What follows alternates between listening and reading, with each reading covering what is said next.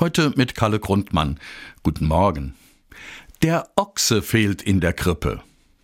Sie ist die Attraktion auf dem Weihnachtsmarkt in Andernach am Rhein, eine lebende Krippe. An den Adventswochenenden wird dort von Laienschauspielern die Weihnachtsgeschichte aufgeführt und die Tiere vom Stall von Bethlehem sind mit dabei. Aber nur Esel, Schafe und Ziegen, der Ochse fehlt.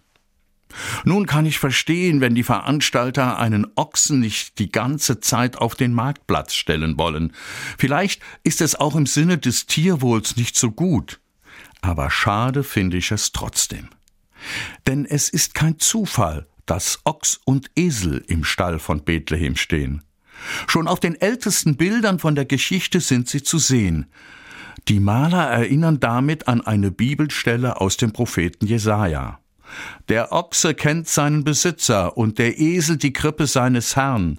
Israel aber hat keine Erkenntnis, mein Volk hat keine Einsicht. Was die Maler uns damit sagen wollen? Nehmt euch ein Beispiel an Ochs und Esel. Sie wissen, wer der Herr ist, nämlich dieses Kind in der Krippe. Und es gibt noch einen zweiten Satz in der Bibel mit Ochs und Esel. In dem Buch Deuteronomium aus dem Alten Testament steht, Du sollst nicht Ochs und Esel zusammen vor einen Pflug spannen. Das wird jeder Bauer verstehen, denn die beiden Tiere sind unterschiedlich in Größe und Stärke. Ochs und Esel passen gar nicht zusammen.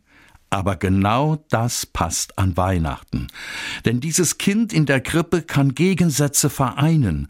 Da spielen Größe und Stärke keine Rolle. Wäre das nicht ein tolles Krippenbild?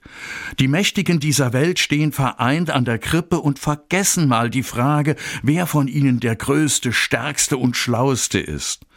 Sondern es geht mal nur um dieses Kind in der Krippe und damit um die Kinder dieser Welt, die ein Recht darauf haben, in Frieden und Gerechtigkeit groß zu werden. Das ist nämlich der Wille des Herrn in der Krippe.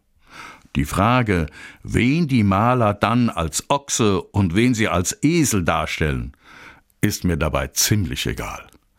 Kalle Grundmann, Koblenz, Katholische Kirche.